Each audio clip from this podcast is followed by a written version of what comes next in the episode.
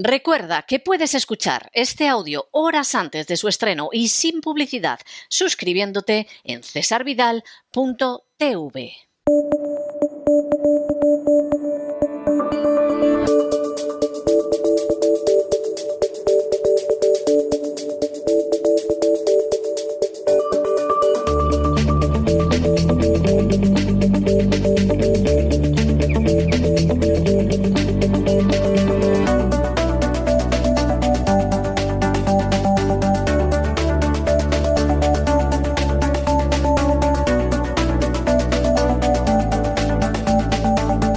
Despegamos con Lorenzo Ramírez.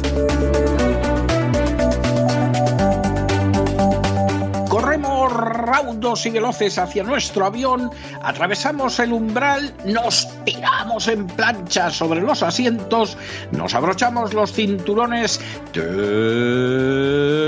despegamos y nos vamos elevando por los aires hasta alcanzar nuestra altura y nuestra velocidad de crucero. A mi lado, don... hombre, don Lorenzo, muy bien, muy bien ese gorrito que lleva usted de Santa Claus, cómo se nota que ya vamos hacia la Navidad la semana que viene y que este es el último programa del Despegamos del 2022. Muy bien, feliz Navidad, feliz Navidad, Lorenzo.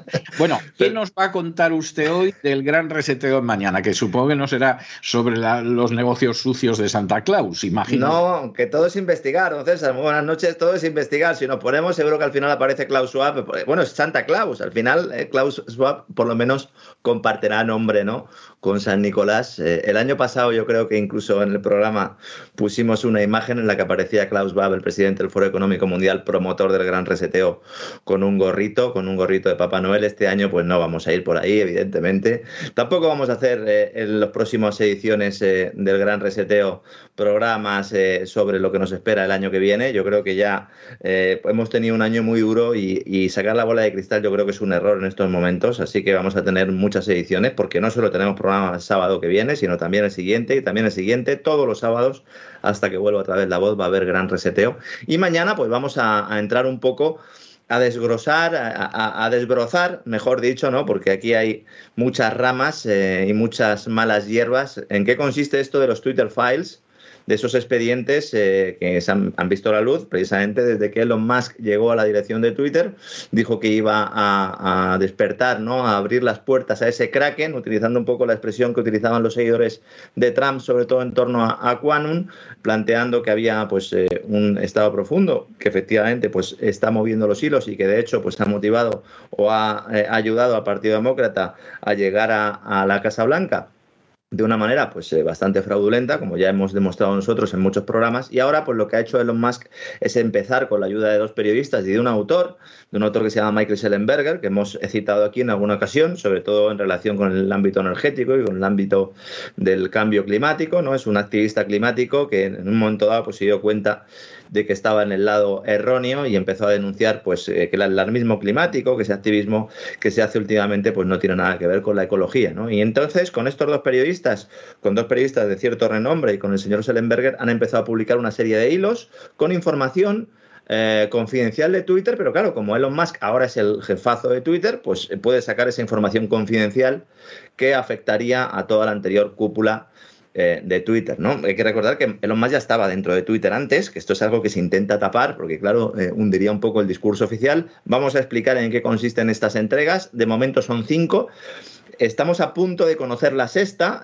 Eh, la primera entrega tiene que ver mucho con todo lo que sucedió con el portátil de Biden, de Hunter Biden. La segunda con las listas negras y ese shadow banning, que vamos a explicar un poco cómo se ha utilizado también para callar no solo a políticos, sino a divulgadores, a científicos y a todo tipo de persona que fuera contra el discurso oficial de la agenda globalista. Vamos a hablar de esas tercera, cuarta y quinta entrega mm, que estarían resumidas o que se centrarían sobre todo en el ataque al Capitolio y la muerte digital de Donald Trump, con esa censura global que no solo impuso Twitter, sino también otras grandes eh, firmas como Facebook o incluso la propia Google.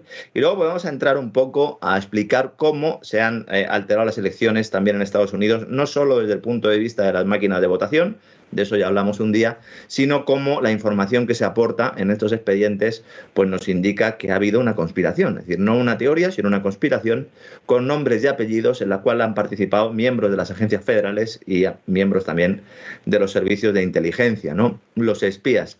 También analizaremos el, papel que, que tiene en todo esto el COVID y también eh, pues las, eh, los intereses o las, o las aficiones pedófilas de algunos de los directivos de Twitter, que además, eh, bueno, pues en estos momentos están siendo perseguidos literalmente para ser linchados, porque Elon Musk ha expuesto a una serie de personajes que, claro, al aparecer en todos los medios de comunicación, pues incluso han tenido problemas para poder ir a, a sus propios hogares. Vamos a estudiar un poco qué hay de cierto y qué hay de mito en todo esto. Hablaremos también de Anthony Fauci, que también aparece en los papeles, en este caso por, por ámbito familiar.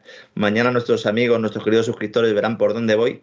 Y bueno, haremos alguna reflexión final también. Me lo han pedido muchos de nuestros amigos. Este escándalo salta la primera semana de diciembre. Eh, yo quise esperar a que salieran eh, por lo menos cuatro o cinco paquetes de información para poder hacer un análisis pues con un poco de perspectiva. Muchos me han preguntado, ¿ha cambiado tu opinión sobre Elon Musk después de todo esto? Bueno, pues mañana nuestros amigos sabrán si ha cambiado o no mi opinión. Hicimos un programa sobre Elon Musk eh, contando eh, pues cuáles son los, su relación ¿no? con los principales sospechosos habituales promotores de ese gran reseteo.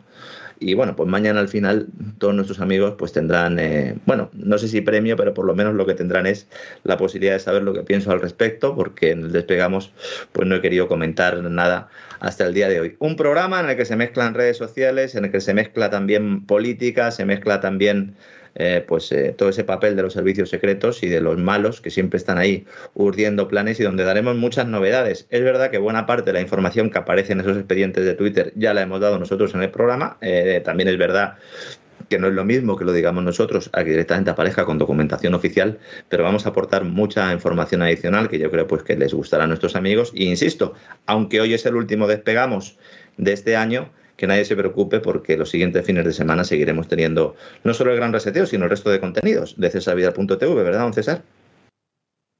Bueno, de hecho no es que este es el último despegamos, pero efectivamente, como usted muy bien dice, el gran reseteo va a continuar durante las vacaciones. Nos vamos de la radio, pero continuamos en la televisión todas estas semanas y en ese sentido pues es algo verdaderamente estupendo. O sea, no tiene ningún problema, no tienen que inquietarse nuestros oyentes ni nuestros televidentes porque vamos a seguir con ellos. ¿eh? Cuestión aparte es que nos tomemos un respiro en la radio porque de verdad que lo necesitamos. No crean ustedes que porque nos vayamos a dedicar a la holganza, que a saber lo que haremos durante estas vacaciones.